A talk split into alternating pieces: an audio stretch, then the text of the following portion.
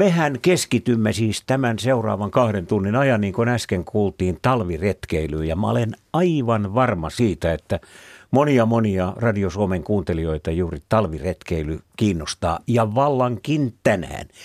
Juuri siitä syystä, että ehkä kaikkein kaunein, suorastaan maalauksellisen kaunis talvipäivä on painumassa iltaan. Kuten monet etenkin Etelä-Suomessa asuvat ovat panneet merkille, niin Suomi sai taas viljalti lunta. Se on edelleen pehmentänyt maisemaa ja tehnyt siitä perin houkuttelevan. Ja semmoinen erikoisuushan on syytä mainita tässäkin yhteydessä, että meillä on tätä monien, varsinkin lasketteluurheilun harrastajien himoitsemaa puuterilunta, joka on esimerkiksi puiden jäätyneillä oksilla saanut aikaan sellaisen säväyksen, että ihmismieli suorastaan piehtaroi tuollaisissa romantillisissa vivahteissa. Onnellisia siis ovat ne, jotka ovat tänään päässeet vaikkapa vain käymään luonnossa talviretken muodossa. Ja yksi heistä on Raija Hentman. Eräopas Raija Hentman, joka on täällä studiossa asiantuntijana. Ja voin kertoa teille hyvät kuuntelijat, että Rajan kasvot ovat juuri sen näköiset kuin iloisella retkeilijällä on. Ne ovat vähän aavoituneet tuossa talvisessa viimassa ja auringonpaisteessa ja, ja syy, suu on leveässä hymyssä. Raja on ollut suksillaan liikkeellä, mutta missä sä kävit tänään? No nyt kävin ihan sellaisen pikkulenkin tuossa ennen kuin piti tänne lähteä tuolta asuinpaikkani lähikulmilta ihan tuonne Hakunilan suuntaan. Siinä on, siinä on vähän tämmöistä umpihankihiihtoa ja sitten on, on tuota noin niin myöskin pikkasen latuhiihtoa, mutta jospa huomenna pääsisi sitten vähän pidemmälle lenkille. Mä tiedän, että sulla on hyvä sortimentti suksia. Minkälaisilla olit tänään liikkeellä? No tänään mä olin ihan latusuksilla liikkeellä, että mä olen niin huono voitelija, että mä, mä oon hankkinut itselleni tuollaiset nanopohjasukset. Nykyäänhän on melkoinen valikoima kaikenlaisia tällaisia suksia, joita ei tarvitse voidella. Mutta tietysti sitten ne, jotka osaavat oikeasti hiihtää, niin he osaavat myöskin oikeasti voidella ne suksensa, mutta minä en osaa oikeasti hiihtää. siitä, siitä joku hiihtoasiantuntija löytäisi varmaan tusinan virhettä ihan ensin silmäyksellä. Mutta ei tuijoteta niitä nyt. Otetaan irti ilo siitä, mitä osataan ja kaikesta voi päätellä, että tämä sun tämänpäiväinen retki vaikutti mielialaan suotuisasti. Kyllä, siis niin ihanan kaunis päivä oli. Mutta nyt olisi oikeastaan sitten ihan kiva, jos viikonloppuna lähtisi vaikka noilla umpihankisuksilla sitten tonne Nuuksioon tai Sipoon korpeen. Ja, ja tota, sitten aina voi elätellä toiveita, että joskus myöhemmin keväällä tulisi käyttöä näille tunturisuksille ja sillä tavalla. Tilanteen että, mukaan. Ja tilanteen mitä, kun mukaan, patterissa jo. on mm valikoimaan, niin sieltä otetaan aina, aina sen tilanteen mukaan. Mutta Juhakin oli tänään pienellä retkellä. Joo, Missä vain, kyllä. Mä kävin kotikulmilla myöskin kävelemässä semmoisen vähän toista tuntia pitkälleenkin. Ja kyllähän se lumen määrä, se oli aika hämmentävä. Sitä toki on niin nähnyt tien päällä ja muuta, mutta nyt oli tosi paljon sellaista täysin koskematonta lunta.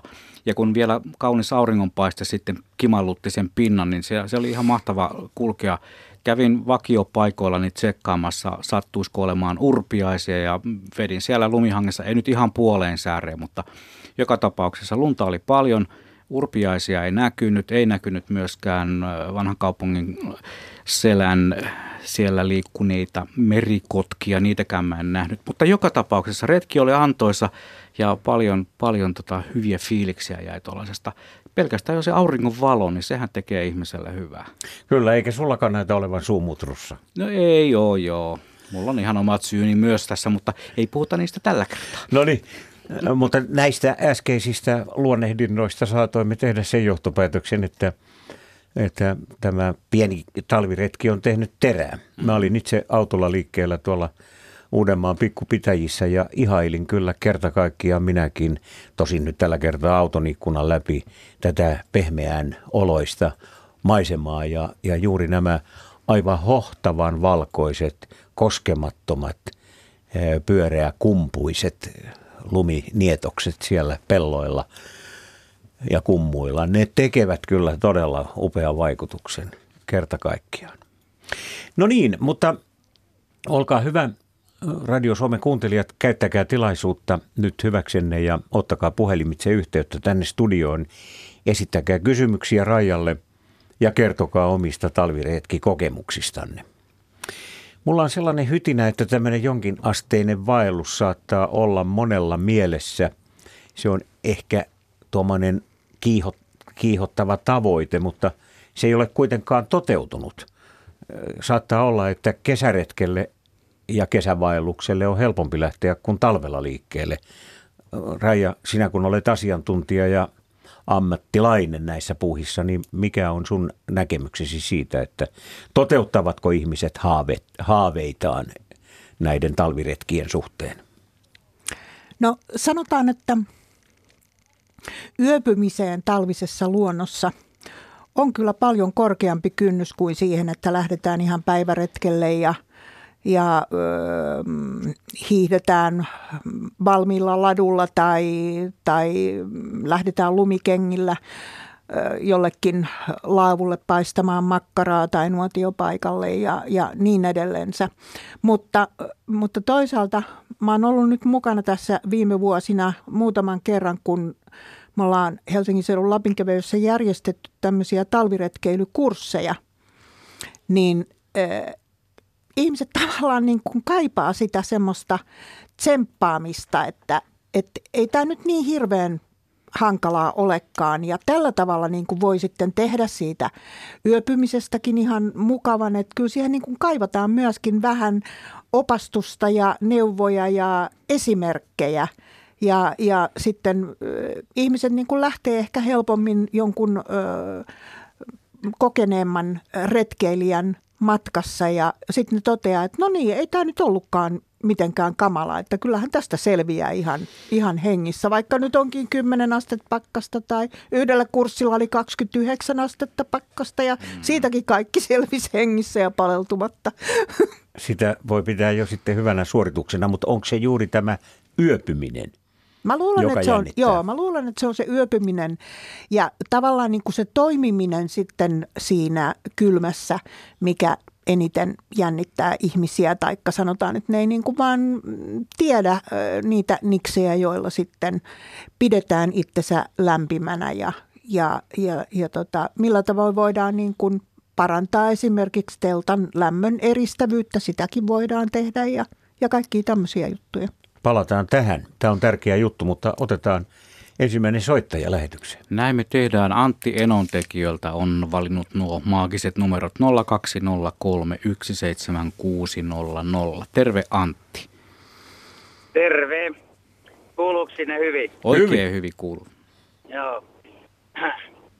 Ja tässä mitä ajattelin, kun oli niin kiinnostava tuntunen ohjelma, että täytyy soittaa vähän talviurheilua, kun itsekin kaikella lailla – harrastanut ja harrastan. Että 20 vuotta asunut Enontekijällä ja aikoinaan kun muutin, niin kouluttauduin eräoppaaksi ja, ja sitten tuli lähinnä kylläkin tehty asiakkaille, että hommasin moottorikelkkoja ja oli, oli eri tota noin, niin, sitten maista lähinnä Euroopasta, niin kävi tämmöisiä pienempiä ryhmiä, niin viidestä hengestä tuonne 15 henkeen, niin tämmöisiä vedin sitten riekkosafareita ja revontulisafareita, kalasafareita ja niin poispäin. Ja sitten niin eräsukset on tietenkin yksi semmoinen, mitä, mitä tota noin niin, tuli käytettyä sitten, että oli halukkaita, halukkaita sitten niin ihan metsästäjiäkin, jotka tuli ihan Amerikastakin saakka, niin eräsuksilla käytiin sitten tuommoisia niin riekko, riekonpyyntiretkiä retkiä ja tuota, itse, itse tuota, kalastusta ja metsästystä ja eräretkeilyä harrastavana, niin talvella on ollut usein semmoisiakin kelejä, että linnunmetsästys on jatkunut sitten. Riekometsästyshän meillä jatkuu maaliskuun loppuun, mutta se ää, kanalinnun metsästys, metsojakin, no itselläni on Suomen pystykorva ja luntako on ollut sopivasti maassa, niin, niin, niin lumikengillä tai sitten jos on ollut vähemmän, vähemmän lunta, niin siellä on jopa kävelle menty – ja yövytty siellä metsässä sitten ihan laavussa ja rakovalkealla koiran kanssa. Ja ne on hienoja, hienoja hetkiä, täytyy sanoa, että vaikka pakkastakin on joskus ollut kova, tota, kovasti, niin tähti taivas ja, ja revon tulet, niin aivan, aivan mahtava, mahtava koke, mahtavia kokemuksia. No oltaisiko me nyt voitu saada parempaa puhelua tähän lähetyksen alkuun kuin tämä Antin puhelu? Tällaisiin tunnelmiin pääsimme heti kärkeen. Antti, kerro vähän näistä eri maiden, eri, tai näiden kansallisuuksien eroista siellä Lapin luonnossa. Onko siinä suurta eroa havaittavissa, no joo, että kuka mitenkin no, ottaa tämän homman? No joo, kyllä lähinnä, lähinnä että jos huomasin sen, että jos lähdetään ihan tuota kauempaa japanilaisista, niin heillä, heillä oli paljon taikauskoa ja revontulet kiinnosti heitä todella paljon.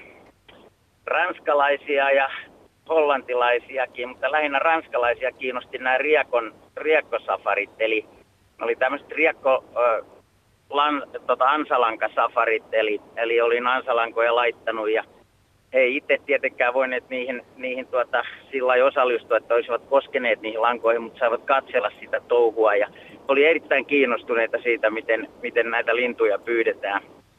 Ja, ja sitten jos puhutaan, niin no, saksalaiset oli myöskin sitten, oli näitä kalasa, kalasafareista oli myös ranskalaiset, saksalaiset kiinnostuneita kovin paljon. Britit oli lähinnä ihan sitten, että tämmöiseen vietiin kodalle ja kahviteltiin ja Taputeltiin poroa. Kyllä joo, että heillä oli sitten enemmän sitä, sitä. Ja saksalaiset, täytyy sanoa, että saksalaiset oli, sitten jos puhutaan täsmällisyydestä, niin he oli sitten niin kuin, että sovittiin joku aika, niin he, he todella oli siellä silloin. Oliko sitä Lapissa vaikea noudattaa? No, totta kai sitten oli, oli olosuhteetkin oli joskus semmoiset, että saattoi olla yli 30 pakkasta – ja sitten jos oli kysymys moottorikelkka safarista, niin kyllä siinä omat haasteensa oli. oli ja tota, siellä tulppia saattoi mennä ja vaatetus oli tietenkin yksi tärkeimmistä asioista. Ja totta kai kaiken, kaiken maailman muutkin turvallisuusnäkökohdat. Kohdat, ja varsinkin aina pitää ottaa huomioon, kun sinne lähtee moottorikelkalla tai suksilla, niin kyllä pitää olla toimivat, toimivat tuota niin, niin, puhelinyhteydet ja kaikki tiedetään, mitä pakkanen voi saada aikaiseksi. Eli Eli ne pitää osata kyllä pitää lämpimässä paikassa ja varakut olla mukana hyvin ja hyvin, hyvin tuolla. Tulitikut tietenkin ja kirves on ihan olennaisia, että itselläni on käynyt kerran, kävin tuota niin ansalangoilla. Ja yksi vuosi meni aivan täysin siihen, että elin sillä, että pyysin riekkoja ja myin niitä sitten etelään ravintoloihin, niin moottorikelkalla katsoi sitten aamu, aamuvarhaisella, kun, kun tuota riekkoparvi lähti lentoon vasemmalta puolelta ja siinä olikin sitten tämä tämmöisen pienen, pienen joen ylitys ja siinä oli semmoinen lumisilta, jääsilta ja totta kai katse herpaantui sen verran, että eikö sitä nyt sitten suoraan vetässyt siitä sinne nokka edellä sinne, sinne tuota jokeen ja sieltä sitten hypät, hypättiin maihin ja alettiin ihmettelemään, että mitäs nyt ja pikkusin kastui Tiikin ja pakkasta oli yli 30. Sitä en tiennyt siinä vaiheessa. Kotota lähdin, niin oli alle 20, mutta se oli kirinyt sitten aika nopeasti. Ja tuota niin, niin sitten mietin, että mitä, mitäs nyt tehdään. Puhelimeen otin, ei ollut yhteyttä. Olin aika kaukana erämaassa, että no, 14 kilometriä yli ja oli sentään niin haarojen väliin lunta oli paljon silloin ja mietin sitä ja muistin, että kelkan takana totta kai aina hyvä, hyvä köysi ja No, köyden lujuus ei kyllä ollutkaan sit kovin hyvä, että sain sen köyden sieltä ja ujutettua sitten sinne etusuksien, etusuksien tuota niin, niin, takaa ää, sieltä, sieltä ympäri kelkan, kelkan ja tuota, laitoin sitten tämän köyden koivun ympäri ja tein siitä lenkin katkasin sitten tämmöisen ranteenpaksuisen koivun ja laitoin sen siihen lenkin väliin ja lähdin sitten pyörittämään. Eli kaikki tietää, että sitten tulee aikamoinen vetovoima. Siinä menee kyllä aikaa, mutta kyllä se kelkka sieltä nousee ja siinä vaan kävi niin sitten, että kun se just tuli siihen penkalle kelkka, niin se katkesi se naru ja se valatti sinne takaisin ja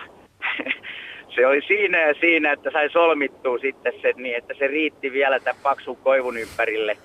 Ja varovasti taas ja taas. Ja juuri ja juuri sain, niin pääsi hyppäseen kelkan päälle. Ja niin hyvä tuuri kävi, että vetäsin kelkasta, niin lähti ensimmäisellä nykäisellä käyntiin. Ja se oli ihmetellyt tänäkin päivänä, että siinä luoja oli mukana, että kelkka käynnistyi. Ja, ja sä pääsin sieltä sitten pois. Ja ja välittömästi tietenkin sitten ensimmäiselle tervaskannolle, mitä löysi ja kirveseilumaan, eikä oli vähän vaatteet kastunut, niin sai kuivateltua itteni. Tosi on siinä sitten käynyt, käynyt pahempiakin tavallaan tapaus kerran, kun olin langoille menossa, niin herpaantui sillä niin, että tiesin, että siinä menee semmoinen, semmoinen tuota aika leveä puro. Mutta en huomannut, että kävelinkin sen puron päällä. Kelkan olin ajanut kanssa siihen puron kannen päälle ja katson, että tuossa onkin hyviä pajuversoja, että noista teen sitten, sitten tuota niin, niin ansasyöttiä ja lähdin kävelee sinne ja saman tien niin jäästä läpi ja virta oli aika voimakas, lähti viemään. Ja yleensä aina, ihan aina jäänäskalit mukana, niin eipä ollutkaan siinä vaiheessa. Ainoa, joka homma pelasti, oli se, että juuri ja juuri kelkka oli siinä, että etusuksen siitä haarukasta sai kiinni ja toisella kädellä vedettyä itteni ylös sieltä. Ja sen jälkeen vaan niin ei muuta kuin metsää taas ja tulet ja, tulet ja tota niin, niin, kuivattelua ja sitten äkkiä kotiin ja saunaan, että ne jäi, jäi puolet ansoista sinä päivänä katsomatta. No on sulla Antti ollut talviretkiä kerrakseen. No, no mutta kuule, no. mennään vielä tähän yleisellä tasolla, tähän talviretkeilyyn noissa kovissa olosuhteissa. Mikä on sellainen väline, jota ilman ei pidä lähteä, oli sitten kelkka alla tai, tai sukset tai lumikengät tai mitkä, niin mikä on sellainen, jonka sä otat reppuun tai taskuun ihan vä- välttämättömänä kaluna? Jaa, siinä voi kyllä sanoa, että kyllä siihen osuu melkein ainakin kolme tärkeintä. Että ihan mikä siis tärkein olisi, niin totta kai jos kyllä vaatetus on se, että jos on huono vaatetus, niin kyllähän siellä kovassa pakkasessa paleltuu hyvin nopeasti. Eli, eli vaatetta sinne reppuukin sitten mukaan lämmintä villapuseroa ja tällainen. Toinenhan on sitten juom, juomapuoli, että siellä pitäisi olla sitten se, se tuota niin, niin, kahvipannu, että pystyy, pystyy vaikka lunta sulattaa. Tulitikut on ihan tietenkin ehdoton kirves ja puukko. Että tota niin, kyllä siinä, siinä on niitä tärkeimpiä, mitä vois, voi ajatella. Ja totta kai sitten, jos, jos mennään, mennään niin, niin hiihtäen ja näin poispäin, niin voi aina tulla lumimyräkät ja muut, niin kyllä se kompassi on aina, aina hyvin tärkeä, ainakin meidän selkosilla. Jos ei ole kirkas ilma ja tuntureita näe, niin kyllä siellä meillä on laajat myöskin. Pitää muistaa, että enontekijä on yksi Suomen kauneimmista tota noin, niin, paikoista. Suomen kolmanneksi suurin kunta, meillä on kaikki suurtunturit ja meillä on 800 järveä yli, siellä on, siellä on niin, niin upeat maisemat. Meillä on havumetsävyöhyke, joka on yksi kauneimpia. Jääkauden jälkeen syntynyt, saanut elää ihan täysin. Metsähallitus on syvässä viisaudessaan jättänyt, jättänyt onneksi melkein kaikki nämä alueet rauhaan. Ja ymmärtää varmaan sen, että kuutiohinta sen kun kasvaa, kun an, tota, turismin myötä ja muuten kun annetaan näiden metsien olla rauhassa, että näin korkealta ei pitäisi puuta kaataa. Puuta kaataa, tai jos sitä kaadetaan, niin hyvin varovaisesti ja entisajan mukaan ja ainakaan millään monitoimikoneella. Ja sitten pitäisi vielä itse jalostaa meillä, että siinä olisi jotain hyötyä, hyötyä meille, meille lappilaisille. No kuule Antti, kiitokset näistä terveisistä sieltä enontekijöiltä. Annetaan Rajan arvioida tätä sinun varustevalikoimaasi seuraavaksi. Ei muuta kuin hyvää talven jatkoa sinne pohjoiseen. Kiitos samoin. Hyvä, moi. moi. No niin, kyllähän siinä oli ehdottomasti niitä tärkeitä kamppeita selviytymiseen talvisessa luonnossa silloin, kun lähdetään sieltä lähimaisemista pois. Ja mä lisäisin sitten tuohon varusteluetteloon vielä, jos ei nyt olla sitten moottorikelkan kanssa liikkeellä, niin aina teltan. Aina pitäisi olla joku majote, johon saa itsensä suojaan, koska kyllä siellä voi tuolla Lapin kairoissa, niin Lapin selkosilla Jäämeren läheisyys on sellainen tekijä, että siellä saattaa säät muuttua niin kuin ihan uskomattoman nopeasti. Ja sitten jos talvella siellä tulee lumimyräkkä, tuuli nousee, siis tuulihan on itse asiassa niin kuin se pahin vihollinen. Kovastakin pakkasesta tyynellä säällä niin kuin selviää sillä, että on pukeutunut oikealla tavalla, mutta, mutta sitten jos, jos nousee kova tuuli, niin se moninkertaistaa sen pakkasen kylmyyden ja toisaalta sitten myöskin se saattaa häivyttää näkyvyyden ihan tyysti. Vaikka ei taivalta tulisi hiutaleen hiutaletta, niin kova tuuli voi nostattaa semmoisen maapöllyn, että siellä ei näe mitään. Muuta kuin ja, sinistä taivasta. No joo, jos, jos on pelkkä maapölly, niin silloin saattaa, siis aurinko voi paistaa, taivas voi olla sininen, mutta jos on joku vaikka 15-20 metriä sekunnissa tuuli puhaltaa ja, ja siellä on löysää lunta, niin se nostattaa semmoisen kahden kolmen metrin maapöllyn, jolloin sulla ei ole vaakatasossa näkyvyyttä. Ja silloin sitä kompassia saatetaan tarvita. Silloin tarvitaan kompassia ja tietysti sitten huonossa säässä nyt on varmastikin justiin tällaisista karttaohjelmista ja GPSstä ja tämmöisistä välineistä hyötyä, koska ne kuitenkin sitten kertoo, että missä päin sä siinä maastossa olet. Talvella on kuitenkin tuolla, varsinkin nyt Lapissa, niin siellä on mahdollista määrätyissä maastopaikoissa syntyä esimerkiksi niin kuin tämmöisiä lumilippoja, taikka sitten tuuli saattaa kaivaa niin semmoisia syviä lumikuoppia. Ja, ja tota, jos ei ole näkyvyyttä, jos tulee murku, eli pilvi laskeutuu niin alas, ettei ole näkyvyyttä, taikka sitten, että syntyy paksu sumu. Taikka sitten jos tulee sitä lunta niin sakeanaan, ettei, ettei ole näkyvyyttä, niin sitten sä et vaan yksinkertaisesti näe minne menee. Ja, ja semmoisessa ilmassa, missä, missä tota näkyvyys häipyy, niin ylämäkeä ja alamäkeä ei erota mistään muusta kuin siitä, että miltä se tuntuu jalkojen alla. Et kyllä tässä on nyt viime vuosina ollut niin kuin aika paljon sellaisia säitä noilla keväthangilla Lapissa, että – ei ole näkyvyyttä, ei kerta kaikkiaan. Et, et ma, maast, maaston muotoja ei näe ja silloin on iso vaara siinä, jollei pysty itseään tarkkaan paikantamaan, että voi myöskin mennä jonkun ö, lumilipan läpi. Mä oon kerran mennyt Ruotsissa itse asiassa, justiin semmoisessa hirveässä myräkässä ö, tota, ahkion kanssa, niin hujahdin rinnettä alas semmoisen lumilipan läpi, mutta onneksi ei aiheuttanut niin kuin mitään vyöryä sitten eikä muuta. Eikä ahkio tullut niskaan. Eikä ahkio tullut niskaan, joo. Kyllä, kaikkea voi sattua mm. ja tapahtua. Noissa nykyisissä puhelimissahan on nämä monessa näin tämmöiset paikannussysteemit, tai kaikissahan ne käytännössä tuommoisessa niin mm. niin sanotussa älypuhelimissa on. Mutta kun puhuttiin tuosta pakkasesta, niin sehän on se näiden laitteiden suurin mm. vihollinen, kun tietyt, en nyt viitti sanoa minkä merkkiset puhelimet, mutta ei ne kestä kuin muutaman pakkasasteen ja sitten ne sammuu. Vaikka akussa olisi virtaa, niin silti ne sammuvat siellä, siellä pienessäkin pakkasessa ja se voi olla sitten aika, aika niin kuin jopa katastrofaalista siellä, siellä olo, niissä olosuhteissa. Mutta onneksi sitten on tällaisia muita laitteita, mitä voi ottaa mukaan. Mutta se kompassi, se toimii ilman pattereita ja ilman akkuja ja Aivan, ja kartta. Kartta, kartta ja kompassi, niin. ne, on, ne on sellaiset asiat, joista mä en kyllä ainakaan suostu luopumaan ikinä. Että. Ja sitä paitsi siinä on tuota noin, niin se on paljon mielenkiintoisempaa puuhaa. Mm. Siis on sitten kesä tai talvi, niin suunnistaminen on aina niin kuin paljon mielenkiintoisempaa puuhaa sen kartan ja kompassin kanssa kuin minkään älylaitteen kanssa.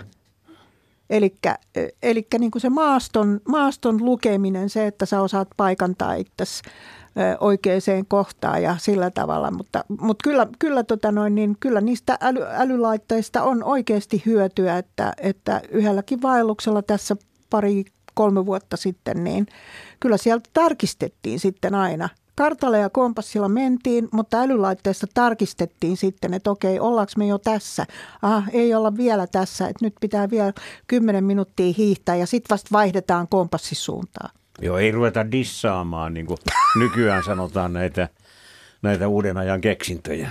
Kyllä Olihan niistä... ne kumiterä saappaatkin kova sana vanhaan aikaan, mutta nyt on keksitty uudenlaisia vehkeitä, mitä Nimenomaan. puetaan jalkaan. Joo, on tota itsekin tullut esimerkiksi Nuuksiossa tarkastettua jossain korpin reitti, korpin mikä se korpin kierros, niin siellä Joo. oli pakko yhdessä kohtaa kaivaa kännykkä taskusta ja katsoa, että mihin suuntaan tässä oltiinkaan menossa, kun ei ollut ihan varma. Eli kyllä ne on hyviä laitteita silloin, kun ne toimii. Koitko sä Juha sen tappioksi? Että en, en, en, todellakaan. Mä olen, mä olen ehkä tällainen vähän, vähän tällainen laitehönö, että, että tota, mielelläni esimerkiksi kesäaikaan Saimaalla liikkuessa, niin, niin katson mielelläni, jos olen sellaisilla vesillä, joita en tunne, niin katson kyllä kun siihenkin löytyy hyvä, so, hyvät sovellukset, niin katson kyllä, että mihin olen menossa ja onko kivikkoa tai muuta vastaavaa, koska mikään ei ole niin kiusallista kuin, että ajaa veneensä kiville. Mutta sitä ei tapahdu talvella, ta, varsinkaan talviretkeily illan aikana me emme puhu näistä asioista, me puhumme talviretkeilystä. 0203 17600 on puhelinnumero ja viestejä voi lähettää studioon yle.fi kautta Radio Suomi, sieltä löytyy lomake, jolla tähän lähetykseen pääsee mukaan. Ja nyt me olemme puhelimitse yhteydessä Mikkeliin. Siellä on Timo. Terve Timo. Terve. No niin, ole hyvä, kerro. Mulla on talviretkeilystä sellainen, sellainen tuota, tapahtumasarja oikeastaan noin kymmenkunta vuotta sitten. Lähes kymmen, kymmen kertaa me ollaan oltu näkövammaisporukalla hiihtämässä Lapissa – meillä on ollut avustajia matkassa, jokaisella oma avustaja ja tota, juttu alkoi ihan, että olin ensimmäistä kertaa loisimassa Keski-Suomen näkövammaisten järjestämällä talvihiihtoleirillä kiilopäällä ja tota, siitä sain kipinän ja sen jälkeen on sitten ollut itse vähän niin kuin manageeraamassa, en kylläkään opastamassa tietysti, kun oma näkökyky on heikko, niin tota, mutta ammatti-ihminen, kun on ollut siellä oppaana, Ikosen Erkka tuota Tampereelta me ollaan hyvin pysytty kartalla ja, ja tota, siellä tunturissa ja lähinnä, tai ei mitään lähinnä, vaan pääsääntöisesti ulkihangessa hiihdetään siellä radalla hiihtäminen, niin tota, on sellaista, että siellä vauhti kasvaa varsinkin Lapin maisemissa, niin vauhti on sen verran hurjaa, että siinä tulee otta kipieksi monessa alamäessä. niin sellaisella kokemuksella olen, että meitä on, meitä on ollut semmoinen – Eh, jos me ollaan tehty päiväretkiä siellä niillä, niillä seudulla, niin sitten meitä on ollut sellainen kymmenen hengen porukka, että viisi heikkonäköistä tai täysin sokeita matkassa ja sitten avustajat ja päiväretkinä sitten tehty ja tultu illalla kämpille ja reitit on ollut semmoista kymmenestä 17 kilometriä päivässä ja, ja tota, aivan hienosti ollaan pärjätty siellä tuntureilla, että mä haluaisin tässä vaiheessa meidän semmoisia perusjyyriä moikata Rantasen Pekka ja Karmala Esko tuolta, tuolta muualta, no Esko Tikkakoskelta ja Pekka tuolta Kiikoista, vai mikähän se nyt on Läyliäinen, en osaa sanoa. No mutta sieltä seudulta kuitenkin, niin tuota, ja viime vuonna, viime vuonna semmoinen urosteko tehtiin tuolla kiilopään seudulla, että hiihdettiin ahkioilla. Tehtiin niitä tupa varauskämppiä myöten hiihdettiin, että silloin oli Kusevi Jarikin Helsingistä mukana, että se oli semmoinen urosmehiläisen homma, vetää niitä ahkioita. Me vedettiin ne heikkonäköiset vedettiin koko ajan ja tota, avustajat sitten piti jarrun narusta kiinni välillä alamäessä ja huuteli suuntia. Sitten, niin se, on, se on sellainen kokemus, jota en pois antaisi. Mikä siitä teki niin mieleen jääneen? No se, että sä, sähän voit kuolla sinne, jos et sä pidä huolta itsestäsi. Mutta tämä ahkio-juttu nimenomaan. No, no se just, että tota, sun pitää vetää kaikki kamat mukana. Se ei ole ihan kevyt vetää se viikon, viikon kamat matkassa ja, ja tota, sulla on määritelty se etappi, mikä sun täytyy tehdä ja, ja kaikkien täytyy vaan jaksaa sinne jos yksi ei pärjää, niin kaikki jää sitten sinne välille yöpymään, yöpymään tota, ilman sitä varauskämpän lämpöä ja niin poispäin. Niin se, että ylität itsesi, sä pystyt, pystyt menemään semmoisia reittejä, joita sä et ole koskaan mennyt, ja sun on pakko laskea ne mäet. Uskalla tai et. No kuule, kerro, kerro meille näkeville nyt, että miltä se tuntuu laskea, kun ei näe. Mikä on se metodi, että tuollaisessa umpihangessa pystyy laskemaan ylipäätään, kun se monta kertaa näkevällekin on aika lailla työlästä ja taitoa vaativaa. No joo, Erkka meitä opasti aina sille, että kun, kun lasketaan, niin pitää muistaa, että toinen suksi vähän edessä. Ja pitää muistaa, että, että paino ei saa olla siellä etuakselilla kokonaan, vaan, vaan tota, mieluummin hieman takapainotteinen, että se etumainen jalka tunnustaa sen, sen tota, korkeuden ja, ja pystyy sitten... Se niin kuin tunnustelee. Niin, se vähän niin kuin tunnustelee. Joo. Joo ja sitten joustoa polviin, että jos tulee niitä rytkäyksiä, niin tota, ei ole ihan suorilla, ettei se tasapaino mene. Ja, ja tietysti sauvat on se, että millä sä pystyt jotenkin ytsäilemään sitä, että, että mikä se korkeus on milläkin puolella. Ja, ja avustaja tietysti äh, huutelee korvanappiin. Meillä on sellaiset Bluetooth-kypäräpuhelimet, mitä nuo motoristit käyttää, niin sellaiset napit korvassa ja lähetin taskussa, niin tota voidaan kahden suuntaisesti kommunikoida koko ajan, että se on aivan loistava juttu. Me ei tarvitse puhutaan sille, että koko tieno on raiku, että se ei ole, se ei ole kiva varmaan kenestäkään. Aivan, aivan mahtava juttu. Mäkin olen sen verran, sen, verran, sen verran monta hiihtovaellusta tehnyt, että mä voin, niin kuin, mä voin sieluni silmillä nähdä ja kuvitella sitä, mutta en todellakaan siis sitä, sitä fiilistä, niin kuin, mm, mikä teillä näkövammaisilla siellä, siellä sitten on. Mutta siis sen voiton riemun voin kyllä kuvitella. Siis tämä on todella upea juttu. Toivottavasti, toivottavasti tämä puhelu nyt rohkaisee monta muutakin asiasta kiinnostunutta ää, niin, alkamaan ihan oikeasti niin kuin, ää, harkitsemaan tällaista ja että et löytää, löytyisi sit niin kuin lisää niitä ihmisiä, jotka, joiden kanssa tällainen voidaan toteuttaa, koska todellakin siihen tarvitaan hyvin osaava opas, joka osaa myöskin valita sitten sen reitin sillä tavalla, että se on ö, kaikkien mahdollista laskea.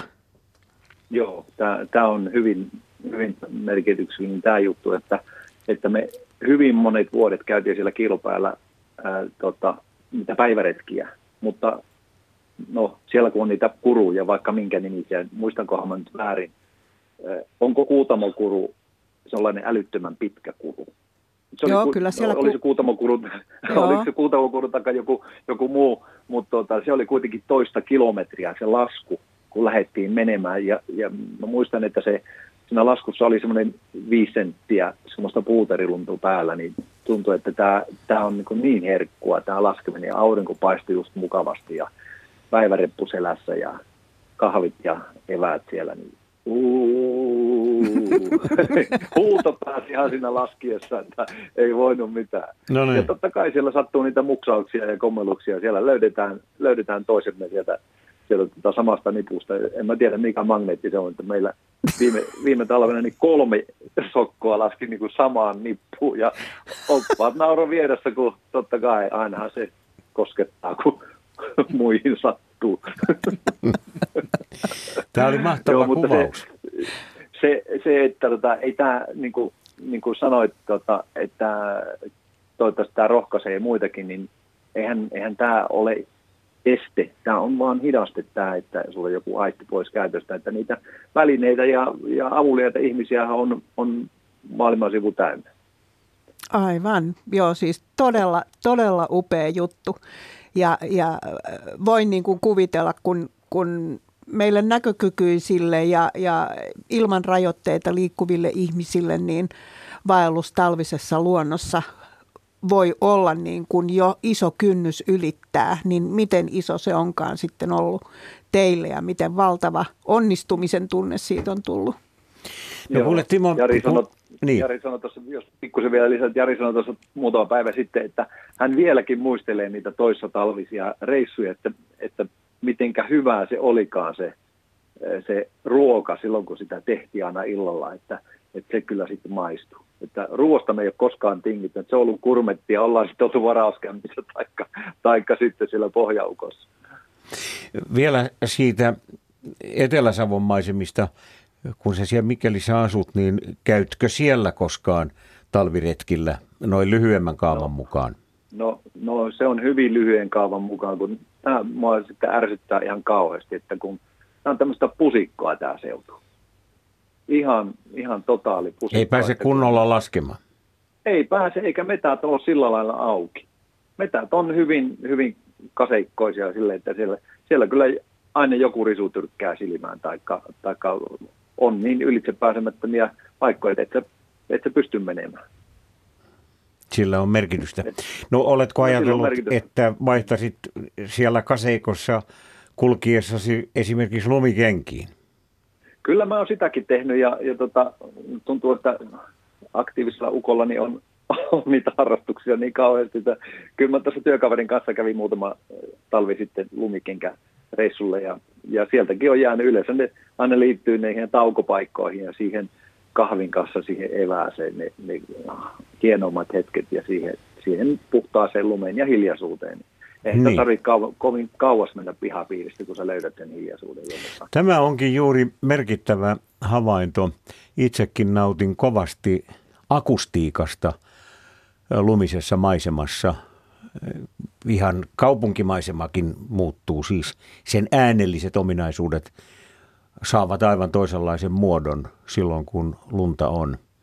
Jopa lumiauran kulku jossakin kadulla kuulostaa täysin toisenlaiselta silloin, kun on paljon lunta kuin silloin, kun lunta on vain vähän.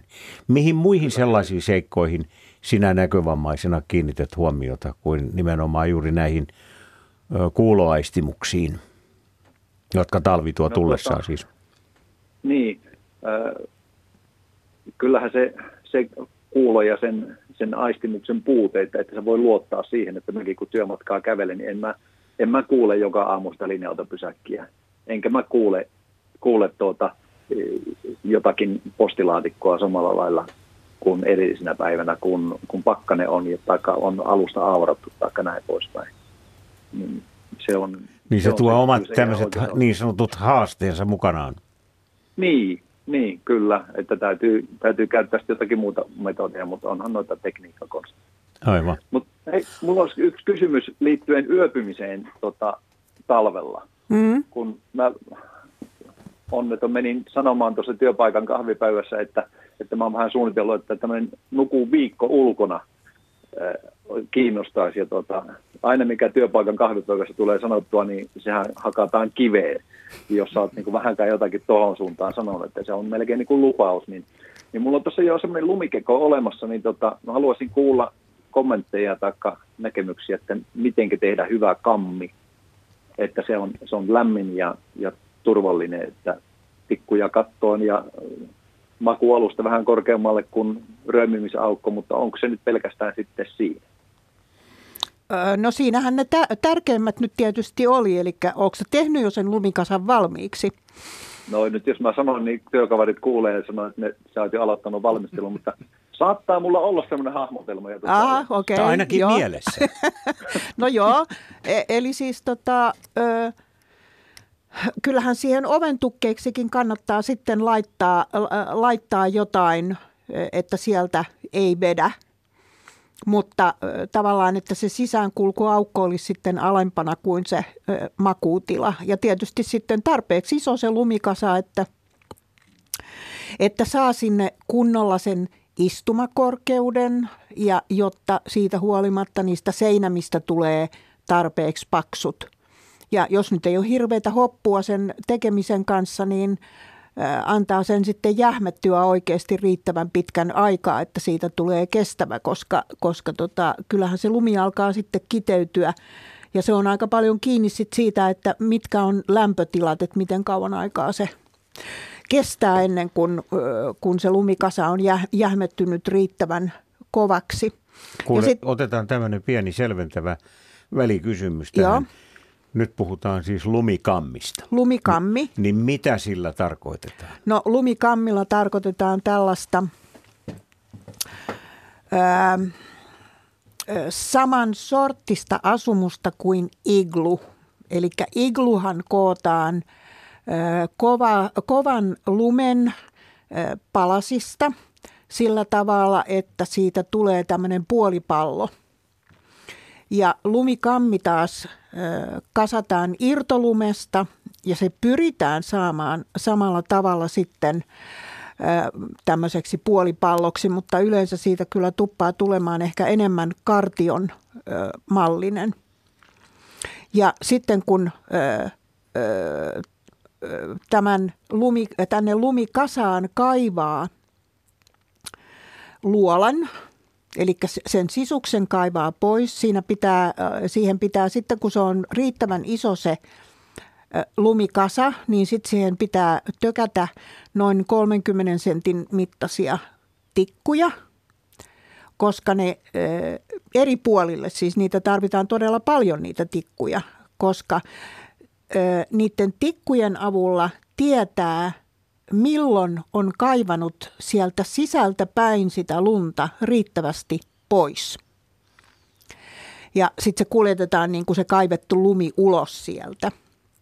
Ja sitten sinne pitää tehdä niin kuin, öö, laittaa öö, suksisauva esimerkiksi tai joku, joku keppi niin kuin siitä katosta läpi, koska sillä tavoin sinne saadaan sitten kulkeutumaan sitä ilmaa riittävästi, kun on olemassa siellä on se sisäänkäynti oviaukko ja sitten toisella puolella on, on tota noin niin pistetty tämä keppi sieltä lumen läpi.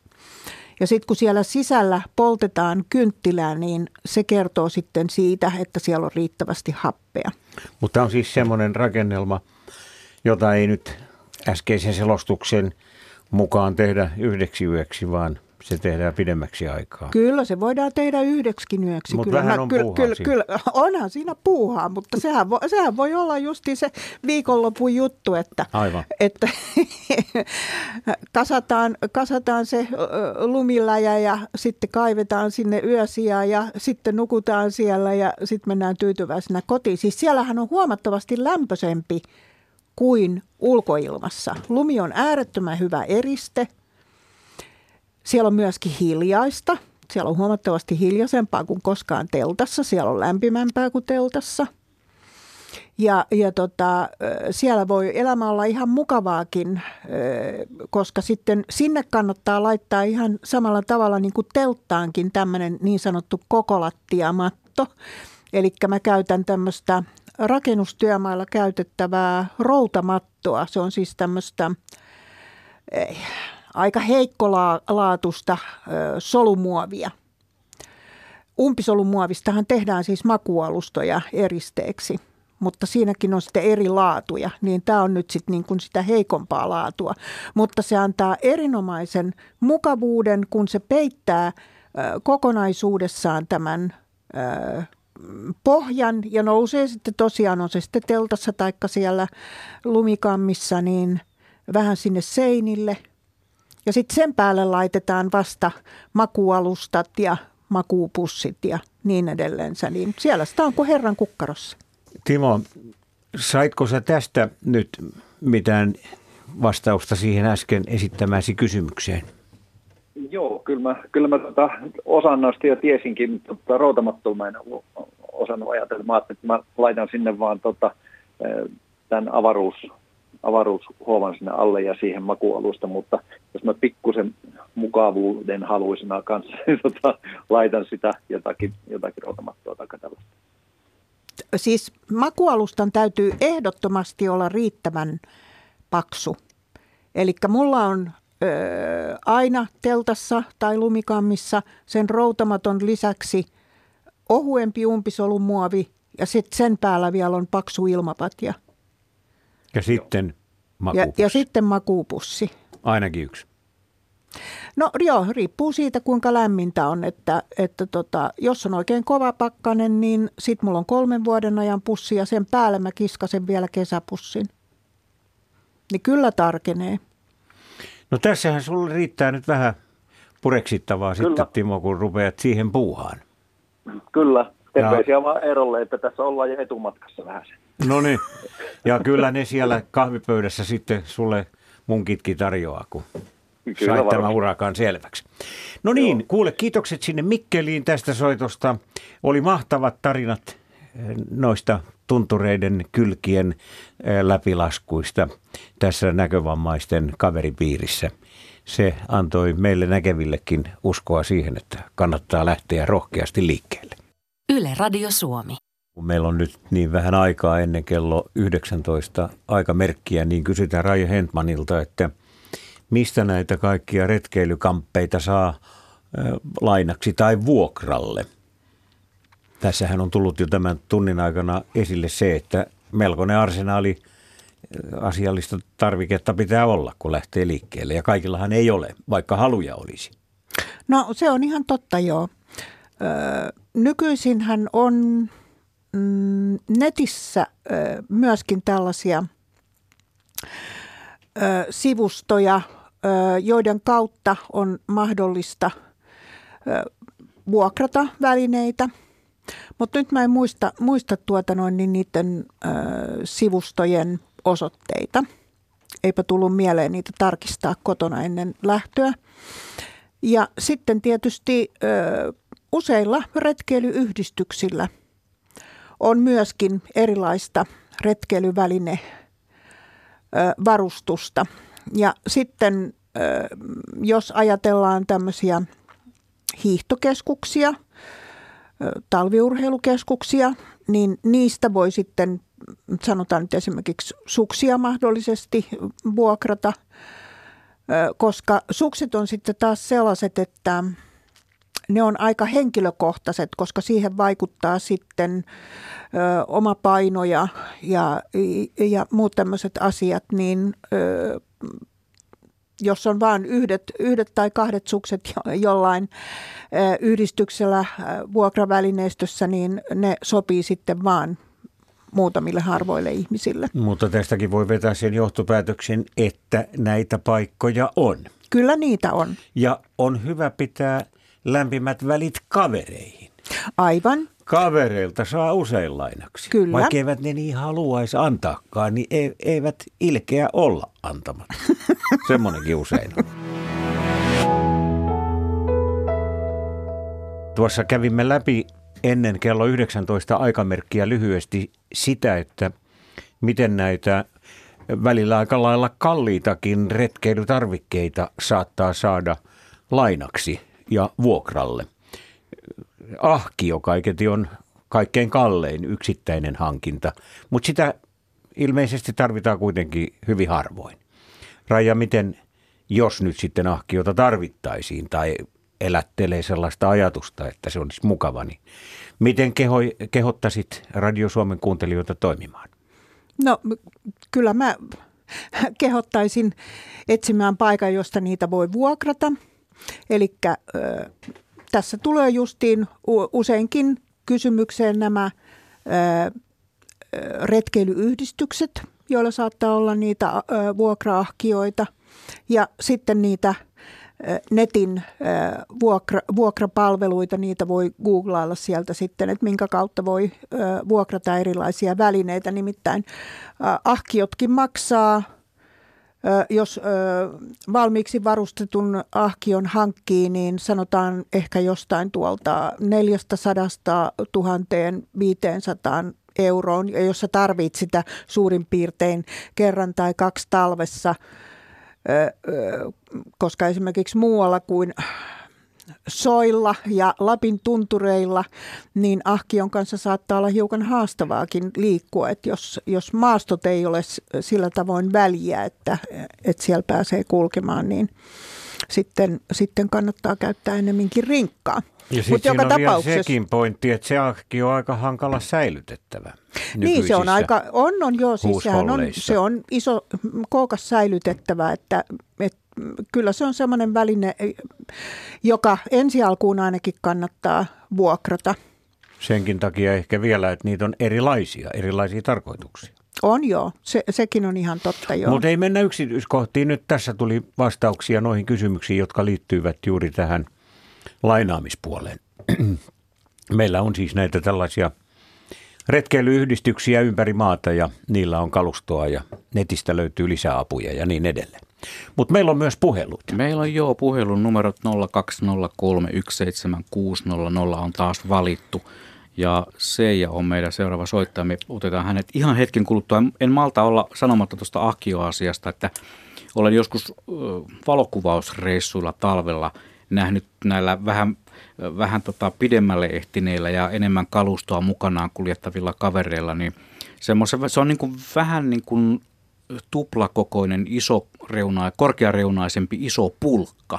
Ja se ei varmaan nyt maksa kuitenkaan sitten ihan niin paljon kuin se sellainen oikea retki ahkio, mutta ehkä silläkin voisi jotain päiväreissuja. Siinä voisi vetää niin kuin eväsreppua, vähän tukevampaakin eväsreppua mukana. Mutta nyt me matkaamme puhelimen välityksellä Sodankylään. Siellä on Seija. Terve. Terve. No niin, ole hyvä ja kerro, kysy, tarinoi. No tuota, semmoista, että minähän olin tuota, kauhean kova kalastelemaan. Ja tuota, olen tämän kalastusharrastuksen saanut joskus aikanaan isältä. Ja, ja tuota, se alkoi tämä kalastusharrastus tämmöisellä mato-onginnalla ja, ja isä opetti, opetti tuota kalastamaan ja, ja tuota, sitten, eli minähän asun silloin tuolla, tuolla etelässä. Ja sitten minulla tie on vienyt ja tuonut tänne, tänne tuota Lappiin. Ja tuota, täällä minä sitten olen tutustunut semmoisiin henkilöihin, jotka ovat harrastaneet kalastusta ja, ja tuota, sitten sain itsekin kiipiinän tähän sitten tosissaan tähän kalastusharrastukseen. Ja tämä on kyllä vienyt kyllä sitten ihan minut mennessään. No oletko talvikalassa siellä? No joo, kyllä harrastan talavikalastusta ja tuota, myöskin kesäkalastusta. No kuule, teetkö sinä talviretkiä tämän kalastusharrastuksesi myötä? tuota, no en oikeastaan, ei ole niin kuin talaviretkiä tullut tehtyä, mutta kylläkin kesäretkiä on, on tullut tehtyä, mutta ei, ei kyllä kalas, noita talaviretkiä. Ainoastaan ne sen, että tuonne johonkin, johonkin tuonne järvelle tai joen rantaa on menty ja mutta että siellä sitten on kalasteltu. Ja... Pilkkimälläkö sinä noukit sieltä no, pötyä pöytään? Joo, pilkkimällä ja, ja tuota, sitten tämähän on tämä minun ö, marepilkintä on minulle erittäin, erittäin intohimoinen harrastus. Mutta... Ja siellähän minä kuulen aivan yksin sitten, että siinä on sitten se oma viehätyksensä. Että kun lähtee tuonne, lähtee tuonne vielä huonon jalkaisena, lähtee menemään tuonne potkurilla tai jollakin, niin, niin tuota, muutaman kilometrin päähän, niin, niin siellä sitten ottaa lampuvalossa siellä menet ja äh, sitten siellä saattaa olla sitten vaikka huonokin ilma joskus yllättää ja siellä tulee lunta ja tuuli, he tuulen kanssa tulee lunta tuiskuttaa ja, ja tuota, että ei siellä aina niin ne kelit ole mitenkään hyvät ja, ja tuota, niin tästä asiasta me olemme paljon tässä lähetyksessä puhuneetkin, että juuri nämä vaihtelevat säät, vaihtelevat kelit on otettava huomioon, kun lähdetään talviretkelle. No, tämä kalastusteema on hyvin mielenkiintoinen ja meillä tässä kevään aikana tulevat nämä asiat esille paremmin. Mutta kun me keskitymme sen ja nyt tähän talviretkeilyyn, niin me otimme tästä sinun puhelustasi vaarin ja, ja muistutamme myös muita kuuntelijoita siitä, että todellakin täytyy varustautua hyvin, kun yhtäkkiä saavat saattavat säät muuttua. Tai niin kuin sanotaan, että ilmat alkavat rillata. Joo, kiitokset Seija sinne Sodankylään. Olisi hauska joskus olla yhdessä siellä Madepilkillä. Meikäläinen voisi huolehtia siitä keittiöpuolesta, jos tarvitsee, mutta... Ja se varmasti onnistuisi no, no, mutta, mutta tuota, niin, onko meillä nyt etelästä tai pohjoisesta muita soittajia tällä hetkellä linjalla? Juuri nyt ei ole, mutta ne numerot on edelleen. Mä aina muistutan välillä, kun ihmiset kyselee, että 0203 17600. Täältä tuli muuten hei sähköpostilla Pekalta viesti, että, että tota, hän äh, sanoi, että talviretkeilyvarusteisiin lisäisi reppuun kaksi muovikassia. Jos putoat ojaan tai puroon mahdollisimman äkkiä sukat pois – kuivataan vääntämällä ja sitten vaan muovikassit jalkoihin ja sukat jalkaan. Pika-apu on tämä. Ja tulonteko välineeksi tulitikut ja tulukset tai otan mukaan pieni peltipurkki. Yksi kolmasosa käy ja purkin pohjalle puoleen väliin ohutta hiekkaa ja kansi kiinni. Kun tarvitset tulet purkkiin kaadetaan sytytysnestettä, saa pikatulet tehtyä näin. näin. Siihen piekkaan. Niin.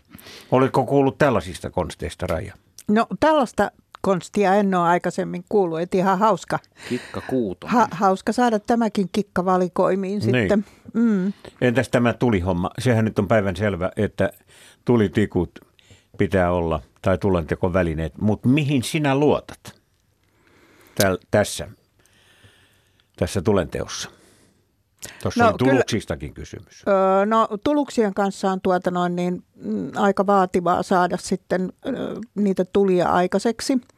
Mutta tietysti sitten jos magnesiumtikkua käyttää, niin se ei taas öö, menetä toimivuuttaan toisin kuin jos sä tulitikut satut kastelemaan. Mutta tulitikuthan aina pitäisi ollakin sitten mm. muovi, muovipussiin pakattuna niin, että no, ne on... sulla monenlaista tulentekovälinettä siellä? Ei mulla ole, kyllä mulla on ne tikut, tikut yleensä ja, ja välillä sitten on mukana myöskin tämä magnesiumtikku. Riippuu sitten siitä, että miten ö, primitiivistä touhua tahtoo harjoittaa. Mutta toihan on tuttu myöskin niin kuin ihan kesävaelluksilta toi muovipussivinkki, että, että jos kastelet, kastelet ö, kenkäsi ja sukkasi, niin sitten muovipussit kuivien sukkien päälle niin pärjää ei, ei tule kosteutta märästä kengästä. Mm. Tämmöisiä hyviä vinkkejä tulee. No tässä me saamme näitä vinkkejä kuuntelijoilta ja Raijalta, mutta kaiket järjestetään myös näissä eri yhdistyksissä ja, ja erilaisissa muissa yhteisöissä kursseja, joilla opetetaan juuri talviretkeilyn saloja. Kyllä. Ja tietysti semmoinen, jos, jos talviretkeily kiinnostaa laajemmin, niin, niin tota, kyllä sellaiselle kannattaa hakeutua, koska siinä saa sitten paljon tietoa tiivistettynä ja, ja sitten varsinkin jos niitä sellaisia asioita kuin yöpymistä ja, ja toimimista siinä kylmässä ei tule itsekseen ensi kertaa harjoiteltua, niin porukassa se sujuu paljon mukavammin. Ja porukassahan sitten ihan tämmöinen päiväretkeilykin on, on tota, hauskempaa. Kyllä, kyllä mikä on sellainen yksittäinen seikka tämmöisessä talviretkeilyssä, joka ehkä eniten aiheuttaa hämminkiä tai hämmennystä siellä retkellä, kun mukana on ensikertalaisia? No kyllä mä luulen, että se on siis yleensä ottaen vaan se ö, kylmässä pärjääminen, se, että onko pukeutunut riittävän lämpimästi, koska sehän ei tunnu kivalta, jos palelee. Eli mä nyt antaisin sellaisen vinkin, että – että tota, jalkojen lämpimyydestä ja jalkoihin kuuluu siis myöskin nilkat. Eli tota noin niin, kaiken kaikkiaan jalkaterän lämpimyydestä pitää huolehtia. Ja yksi todella tärkeä juttu, tai oikeastaan kaksi todella tärkeää juttua sen päähineen lisäksi, jonka nyt melkein kaikki tietää, että siis pään kautta haihtuu paljon lämpöä – on se, että kaula täytyy suojata äärimmäisen hyvin. Ja mä itse käytän siihen sellaista itse tehtyä kauluria, joka, kaulurihan on siis sellainen, jossa on myöskin niin kuin läpät, jotka tulee tänne rintakehän ja, ja selän puolelle, mutta yleensä ne on liian pienet. Sitten kun tekee itse tällaisen kaulurin, niin mulla on sellainen kauluri, jossa ne läpät ulottuu rintalastan ää, kärkeen ja lapaluitten alapuolelle. Ja sitten ää, se on myöskin se kaulusosa niin korkea, että se nousee nenän korkeudelle. Ja tätä sitten niin kun sitä korkeaa kaulusta ö, säätelemällä, niin pystyy myöskin säätelemään sitä lämpöä. Et se antaa ihan valtavasti ö, lämpöä, kun kaula on kunnolla suojattu. Ja sitten myös ranteet. Ranteet on toinen paikka, koska jos ö, käsiä alkaa paleltaa, niin siis käsien toimintakykyhän alenee tavattoman nopeasti. Ja ei ole mitään iloa siitä, vaikka sulla olisi minkälaiset huippuvehkeet, jos sä et pysty aukasemaan vetoketjua, kun on niin, niin tota, kädet kohmeessa, tai et pysty raapasemaan tulitikkua. Niin, niin tämän takia sit niin kun siitä käsien lämpimyydestä täytyy huolehtia erittäin hyvin. Ja ranteiden suojaaminen on erittäin hyvä keino siihen. Enkä tarkoita nyt näitä kynsikkäitä, eli niitä sormettomia – sormikkaita, vaan siis ihan sellaista ran, rannesuojaa, jossa on korkeintaan peukaloreikä. Että se todellakin suojaa niin kuin puoleen kyynärvarteen sieltä kämmenestä ranteen. Fliisiä, villaa, mitä vaan. Mä olen vuosikymmenet ihmetellyt sitä, että miten nämä vaatetustehtaat tekevät sellaisia urheilupuseroita tai takkeja, joista äsken puhuit, joissa tämä kaulusosa on ikään kuin avoin säkin toro, että sieltä kaula nousee niin kuin joku palmupuu avomaastossa aavikolla. Ja kylmä ilma pääsee virtaamaan sinne aivan valtoimenaan pitkin juuri hartioita ja rintakehää ja niin edelleen. Ja monissa äh, tällaisissa urheiluvaatteissa tuosta kauluksen sisäosasta puuttuu kokonaan semmoinen pehmentävä materiaali, että tämä kova, oli se nyt sitten mitä tahansa nykyajan hienoa kuitua, niin, niin sekin kovana hankaa vasten leukaa ja poskia. Että se on aivan käsittämätöntä, että urheileva ja retkeilevä kansa hyväksyy tällaiset onnettomat suunnitelmat käytännön toteutuksina. No, mutta siis Mut olet... ne voi olla muodikkaan näköisiä. Siis tätä nykyään retkeilyvarusteet yhä enemmän tehdään katumuodin ehdoilla. Koska, sit, kos, sit... koska käyttäjiä löytyy enemmän sieltä kadulla kulkijoista kuin retkeilijöistä. Mutta sitten tämmöiset heavy userit, niin kuin sinä, joutuvat tekemään itse kotona ommellen ja, ja ne, neuluen tällaisia irtokaulureita sinne. Niin. Kaikki ne virityksineen. Onhan niin. se vähän hullua. mutta tällaisessa maailmassa me elämme. No näin se nyt vaan on kyllä. joo. Mutta siis Mut nämä on... vinkit, nämä on, nämä on tosi päteviä. Mm. No nythän on kyllä tähän ongelmaan ratkaisuna myös eh, ne erilaiset, ne on erittäin päteviä semmoiset eh, ikään kuin tämmöiset eh, torvimaiset venyvät välineet. Putkihuivit. Putkihuivi. Mm. Hyvä, en ollut koskaan kuullutkaan tätä nimeä sille. Ja sitähän voi viritellä moneen suuntaan. Niitä voi, voi panna useampia päällekkäin ja, mm. ja lomittain ja limittäin ja niin edelleen. Siitäkin saa aika hyvää lisäturvaa, Kyllä. jos ei halua jäädyttää kurkkuansa. Kyllä, se on, se on ihan totta. No niin, otetaanpa sitten taas Radio Suomen kuuntelija, joka on... Kari Helsingistä. Terve Kari. Terve, terve Olli. Morjes ja Juha Morjes. ja Raija. Meitä on kolme täällä studiossa. No niin. Kiva, no niin. että soitit Kari.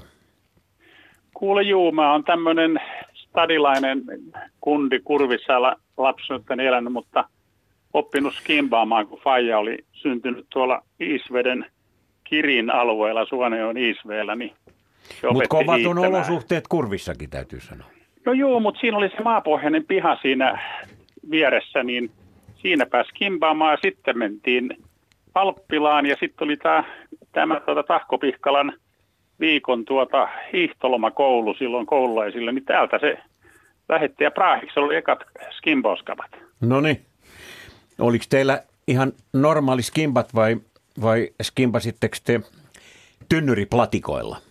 Ei, kyllä meillä oli ihan, ihan kunnon skimpat, että, että mä muistan, että silloin hiihtoloman viikolla mä olin just saanut uudet niin kuin, kai joululahjaksi, niin tuota Lampisen Porvoosta skimpat. Ja sitten kun laskettiin sitä mäkeä siitä lintsin reunasta, niin mä tuota, laskin se semmoiseen kovaan hankeen, niin se kärki meni poikki, mutta Faija Wärtsilassa sitten seuraavana päivänä pani siihen pellin ja sitten olin kyllä ihan siellä, se skulas oikein hyvin.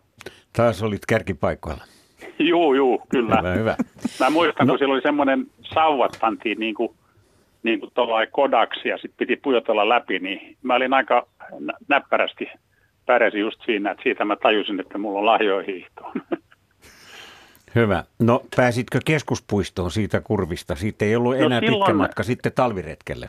Joo, ei. Mä, mä olin sen verran snadi, mutta sitten me muutettiin 52 Maunulaan ja, ja tota, siellä skimpattiin sitä kansanhiihtolla. Tuo, siellä oli tuo Iiro Rantalan faija, toi Tane Rantala, oli siellä semmoinen kärppien urheilumanageri ja, tuota, ja tuota, se järkkäsi kisojakin sitten. Ja sitten kun 55 tai 6 sinne tuli tämä hyndä, niin mä rupesin sitten hyppää mäkeä. Siinähän mä kehityinkin sitten ihan tuonne Suomen huipulle itse asiassa. Että piirimestaruuksia ensin napattiin Ormonveljesten kanssa 12, 14 ja 18-vuotiaat, 16-18-vuotiaat sarjassa. Sitten oltiin kerran Vierumäellä, silloin oli poika ja tyttö talviroheilupäivät, ne muuttui sitten hopeasommaksi. Me oltiin toisena – Lahden jälkeen ja Lahden kaverit ei kovinkaan paljon meitä voittanut sitä paitsi. Nyt Mikko on tilanne hävisi mulle, joka myöhemmin oli sitten ihan maajoukkue, ainakin Suomen mestaruusjoukkue Skavassa voitti. Nyt on Yleisessä. tilanne toinen Helsingissä, eikä seudulla ole yhtään hyddää enää. Mutta kuule Kari,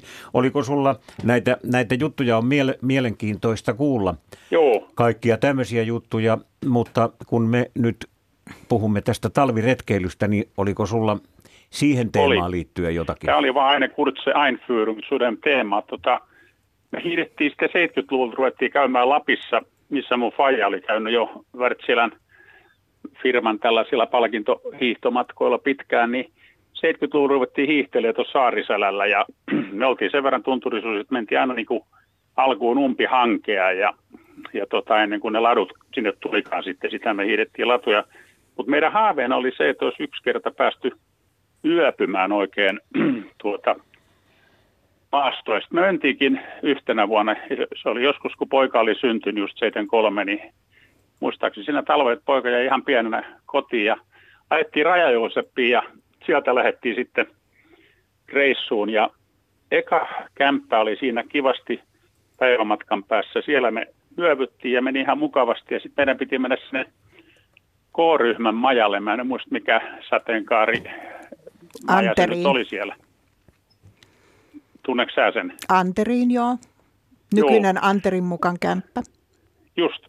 Niin tuota, sitten oli semmoinen keli, että kun mulla oli raska sinkka päällä, niin se upotti se hanki niin paljon, että itse asiassa niin kun mulla oli se rinkka päällä ja mä painoin aika paljon, niin, niin se oli tosi raskas hiihtää ja päivämatka oli aika lyhyt. No sitten me kun oltiin suunnistettu se eka reissu hyvin, niin mä sitten katsoin, että okei, tuossa tulee tuo oja, että nyt voidaan laskea tuota vaararinnettä tuosta ojalle ja sitten lähdetään, lähdetään oikealle, niin me tullaan tuota sinne kämpälle. No miten ollakaan me mentiin siitä ohi, ja kun me lähdettiin oikealle, niin me lähdettiinkin pois siitä, siitä ojalta. Me oltiin aika lähellä, ehkä kilsan päässä. Ja tota, sitten oltiinkin sen vaaran alla ja todettiin, että – että aha, no tuossa on tuommoinen turvekämppä, no mennään siihen sitten seuraavaksi yöksi. Ja mentiin sitten siihen, hiidettiin, meni aika pitkään, kun siinä upotti koko ajan. No se olikin semmoinen kämppä, että sitten tuli katto, katto tuota, pudonnut sisään, että se oli vain rauniot siinä jäljellä. No sitten me tiedettiin, että me ollaan semmoisessa paikassa, että Rajausepin tie on siellä pohjoisessa ja sitten Venäjän raja on siellä toisessa paikassa. Me tultiin sieltä itse asiassa porotokka miesten kanssa juteltiin ja kuultiin, että susikin oli siellä hölkytellyt siellä reunalla. Ja lähdettiin hiihtämään sitä, mutta kun me kokeiltiin mennä sitä upottavaa hankeen, niin oli semmoinen ehkä 500 metriä pitkä tämmöinen hanki, aukea, niin meillä meni varmaan tuntia ennen kuin me oltiin siinä toisessa päässä. Sitten me todettiin, että et, et, no nythän tästä ei tule mitään. Onneksi mä olin just ostanut laavun tuolta Rovaniemeltä ja meillä oli pikkusen evästä. Saatiin keitto aikaiseksi. Se oli muistaakseni koskenkorva pullos puolikas jäljellä ja Siinä mä totesin, että vaimolle, että no, nyt yövytään sitten tähän ja se oli semmoista kevätaikaa, että vaikka se hanki upotti, niin oli, vie, oli jo pälvipaikko, että me tiedettiin, että karhutkin jo saattaa olla liikkeellä. Ja tosiaan niin se yö sitten nukuttiin siinä laavulla, että se, mä muistan kun se heltta lepatti ja mulla oli kirves sitten kädessä, mä ajattelin, että jos joku elukka tulee, niin, niin sitten sillä, po, tota, sillä niin kuin puolustaudun, mutta siinä oli aikamoinen hätä. Mä, mä olin ihan hädissäni, että jäikö se poika nyt orvoksi alle puolivuotiaan, että kun molemmat vanhemmat lähti tänne, että ehkä olisi pitänyt vaan toisen lähteä. No sitten aamu tuli ja herättiin ja kun me tiesin onneksi, että se porotokka oli mennyt sinne rajalle, niin sen porotokan jäljet oli sitten siinä ja se oli semmoista niin kuin, että sitä pitkin pääsi vähän paremmin hiihtämään. Aamuista sitten lähdettiin heti, kun vähän vähän tota, oli valosaa ja mentiin sitä porotokan jälkeen. Miten ollakaan yhtäkkiä sieltä mettäreunasta, kun ollaan semmoinen tunti liidetty, niin tulee ihan uusi salvettu tämmöinen hirsimökki. Se oli rakennettu sinne sitten, ja se ei ollut kartalla, mutta me osuttiin siihen ja siellä oli Jyväskylästä yksi tämmöinen isätyttären kanssa. No sittenhän me, meillä riemu ratkesi, me tultiin siihen ja jäätiin siihen nukkumaan niiden kanssa ja tuota, nukuttiin sitten sitten tota, se seuraava yö, ja sitten se, se sanoi siinä, että aamulla jos lähdetään liikkeelle, niin tota jokea pitkin voi sitten mennä, niin kun, siinä menee joku joki sinne Rajooseppiin päin, niin sitten aamulla lähdettiin var, niin varhain, että se oli jäässä, ja siihen liittyi sitten muita ihmisiä. No loppumatkasta sitten se ru, rupesi se keli taas muuttumaan, niin mä sen viimeisen pätkän, kun mä tulin siellä viimeisenä, niin, niin kyllä se oli semmoista upottamista, että, tuota, tuota, että jos olisi sitä hankeutunut menemään pitempään, niin sinne olisi kyllä jääty.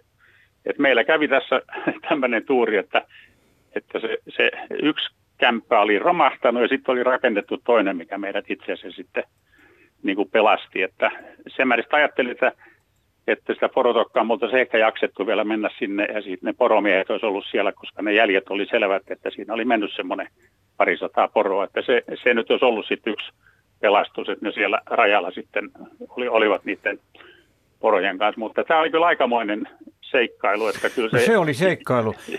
niin. se oli semmoinen, että, että siinä oltiin henkensä kaupalla, mutta hyvin siinä lopulta kävi, että kun ei menettänyt hermoja. Ja se Koskenkorva ja ruoka auttoi illalla kyllä kivasti, että rauhoittui siihen. Että ei lähtenyt sitten me kuultiin sitten, että sillä kelillä yksi nainen oli, oli tuota, kokenut tämmöinen tunturisuus, oli just lähtenyt sieltä K-kaupan kämpiltä, niin, niin siltä oli sukset katkennut ja se oli sitten ryöminyt, löytynyt kyllä, mutta se oli ryöminyt kontallaan siellä, heittänyt kaikki varusteet pois ja syönyt jotakin marjaa, mitä sieltä, sieltä mättäältä tuli. Että oli pelastunut kyllä, mutta että, että se kertoi just millä se keli oli, että sieltä katkesi kimpat, kun se hanki oli semmoinen, että ei pitänyt. No miten eh, tämä perherauha siinä kaikessa Kuule, se, kovassa se oli, prässissä säilyi? Se oli yllättävää. Tota noin, me oltiin aika paljon hiidetty yhdessä, niin, niin tuota, vaimo luotti siihen, että mä osaan suunnistaa ja, ja, ja tota, niinhän mä osasinkin, mutta siinä tosiaan kun se keli oli tuommoinen, niin mä tein semmoisen äh, käytännöllisen ratkaisun, että mä panin kartan taskuun ja laskin, että me tullaan siihen ojalle et siitä sitten kun lähdetään oikeille, niin me tullaan kämpälle. Mutta mentiinkin sen, se olikin haara ja mentiin ohi siitä. Mutta kyllä se ihan, ihan voi sanoa, että, että ei, ei, ei, kyllä minä niin kuin susilauman johtajana naaraan ja Su, sua, sinuun luotettiin sitten sen jälkeen niin kuin vuoreen. Mutta no. kuule, mä kysyn vielä, että oliko sulla kompassia siellä mukana silloin? Oli, oli, oli ja kartalla me liikuttiin, että, okay. että, että se, Te niin kuin, ollut sanotaan näin, että se eka rasti oli ihan, se oli samanlainen mettässä siellä, niin löytyi ihan, tultiin suoraan sinne ja övittiin se. Sen takia se tuntuikin, niin kuin, että eihän tässä mitään hätäällä. Mutta tuo keli oli semmoinen, että jos tuommoinen keli tulee, että hanki ei kanna, niin, niin silloin menee kyllä päivämatkat ja kaikki muutkin sekaisin, kun, kun ei siellä kerta kaikkiin sä pääse eteenpäin. Silloin on paras olla kyllä paikalla ja tosiaan hakea joku joku, jos porotokajälki löytyy, niin se on yksi, mitä kannattaa seurata. Joo, äh, nämä kelit voivat tuottaa todella isoja ongelmia. Itse on myöskin joutunut välillä sellaiseen tilanteeseen, että koko vaellussuunnitelma on täytynyt muuttaa, koska ei ole vain yksinkertaisesti päässyt eteenpäin. Että vaikka, vaikka tuota vuoron perää puhkotaan reittiä, niin jos joka ikisen suksen lykkäyksen jälkeen joutuu tekemään työtä, että saa sen se to, ylös sieltä sen suksen, että se uppoaa ihan pohjaa myöten, niin se on aivan äärettömän raskasta. Ja, ja tota, tuosta suunnistamisesta, niin ä, talvellahan on ihan erilaista suunnistaa kuin kesällä sen takia, että niin valtava määrä sellaisia ä, luonnon merkkejä, joilla pystyy itseään paikantamaan, niin häipyy sinne hangen alle. Et esimerkiksi justiin kaikki purot, jopa mm, kohtalaisen kokoisetkin purot saattaa olla sellaisia, että, että niistä hiihtää yli soita ja lampia, järviä on vaikea erottaa, että pitää osata, osata niin kuin katsoa kasvillisuuden perusteella ja, ja sillä tavalla näitä juttuja, että kyllä itsellä on useitakin tällaisia kokemuksia. Ja nyt, nyt niin kuin viime vuosina on ollut itse asiassa sellaista, että kun ei ole itse asiassa tullut tällaista kunnon hankikantoa, niin se on niin kuin aiheuttanut ongelmia. Ja, ja tota, silloin joutuu tukeutumaan, koska mm, tuolla pohjoisissakin on aika paljon kyllä sitten näitä kelkkajälkiä, niin silloin kannattaa kyllä jo etukäteen selvittää sitä, että missä paikalliset kulkee. Eli silloin, silloin kannattaa olla yhteydessä paikalliseen. Jos Lapista on puhe, niin, niin tota, esimerkiksi paikallisen paliskunnan poroisäntään tai muihin poromiehiin, paikallinen taksikuski voi tietää sen, metsähallituksen huoltomiehet, voivat osata kertoa sitä, että missä niin kuin on sellaisia yleisiä reittejä, joita paikalliset kulkee. Et kyllä esimerkiksi viime, viime kevään hiihtovaelluksella niin reitti piti valita ihan sen mukaan, että missä paikalliset kulkee, koska ei ollut tietoakaan hankikannosta. Kari, olet sä vielä siellä linjalla? Olen. Niin, niin piti kysyä vielä, että kun tämä oli näin kova redu, niin, niin teittekö te sitten sillä samalla porukalla rouvan kanssa useampia niitä tämän jälkeen, kun Kuule, tuosta selvisitte? Kuulemme, hiidettiin Lapissa tuota 73 vuoden jälkeen tosiaan, kun tämä tapahtui, niin tänne ihan viisi vuotta sitten lopetettiin vasta Lapin hiihtäminen. Ja mehän asuttiinkin neljä vuotta Rovaniemellä. Mä olin pankkihommissa siellä, niin mehän käytiin, meillä oli oma maja Saarisella. Ja Saarisella me enimmäkseen hiidettiin. Ja sittenhän sinne tuli nämä valmiit ladut, niin kyllä me sitten niitä valmiita latuja mentiin, koska siinä sai päiväreissun mukavammin hiidettyä. Että kyllä me lopetettiin sitten se umpihanki hiihtäminen, että, niin. että sen verran sitten toi, toi tota, kulttuuri niin kuin, niin kuin vei mennessä, mutta ja vieläkin ollaan menossa ja hiihdetään täällä muuten täällä Arabiassa. Vaimo kävi tänäänkin lenkillä ja pitää sanoa, että tuossa kun mä kävin lenkillä, nyt mä oon pikkusen huonommassa kunnossa, mä oon 74-vuotias, niin Mä tuosta rannasta, kun joudun tulee umpihankeen tähän parisataa metriä tähän talolle takaisin, niin mä menin, oli vähän pito, vähän suksissa, niin jalat meni niin, niin tota, voimattomiksi, että kun mä kaaduin peffaalle niin tuossa puolesvälissä, niin mä en meinannut päästä ylös siitä hangesta. Ja mä totesin, että nämä uudet skimbaus-siteet, nämä tämmöiset raudat, kun pannaan monot sinne, niin ne on siitä hankalat, että niitähän ei saa irti tuolla hangessa. Että jos mä olisin halunnut sieltä sitten muulla tavoin tulla pois, onneksi mä sitten pääsin jalan saamaan peffan alle niin, että mä pystyn nousee pystyyn, niin olisi pitänyt tavallaan ottaa sitten monot irti, mutta mä sitten onneksi pääsin tuosta, mutta se vaan kuvastaa, että nytkin toi hanke on just semmoinen, että jos tuohon umpihankeen lähtee, niin, niin tuota, voi tulla tämmöinen tilanne. Joo, mäkin jouduin koiraa auttamaan eilen, kun koiran tassu menee läpi sen surkea hankikannon ja ja siinä tuli tämä pianoisromaani Koiran kynnen leikkaaja mieleen, kun koira oli hätää kärsimässä.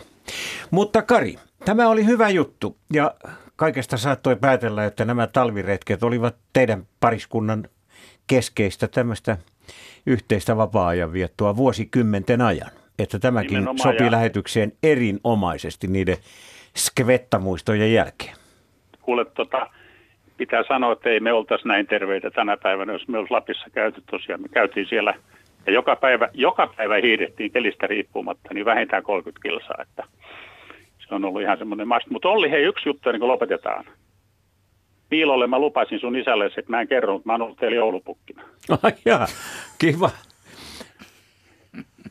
Mä en muista sitä, mutta, mutta tota, mi, miten se pikkukundi siihen suhtautuu?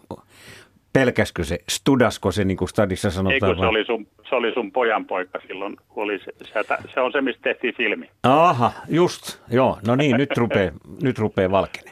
Okei. Okay. Okei, okay, kiitos Selvä. tästä. Mutta hiihtäminen on, on häpeä, että 30 prosenttia vaan suomalaiset osaa hiihtää, että vanhempia pitäisi lopettaa niin kuin mun faija, että tämä, tämä on kyllä niin upea laji, että että tota, en parempaa oikeastaan liikuntamuotoa tiedä. No niin. Tämä pikkupoika muuten on aloittanut nyt hiihtoharrastuksen vähän yli 30-vuotiaana, että, että siitä voidaan vetää jotakin johtopäätöksiä. Mutta Kari, kiitos tästä.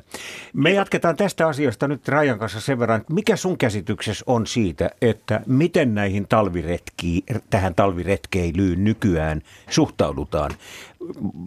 Onko, onko se tulossa ikään kuin jollakin tavalla muotiin tai suuremman kiinnostuksen kohteeksi? No mä luulen, että kyllä se kiinnostus nyt on ö, lisääntynyt, mutta sehän on suorassa suhteessa siihen, että millainen, me, millaiset olosuhteet on, talviolosuhteet on ö, Etelä-Suomessa, koska täällähän kuitenkin suurin osa meistä ihmisistä asuu. Mutta mm, nyt kun on ollut tuolla pohjoisissakin vaeltamassa, niin, niin tota, siellä kuitenkin näkee aika paljon nuoria ihmisiä. Ja mikä mua on niin kuin ilahduttanut kovasti on se, että siellä liikkuu myöskin yllättävän paljon mm, nuoria naisia, jotka voi olla itsekseenkin liikkeellä. Et oikeastaan niin kuin yksin retkeilevien –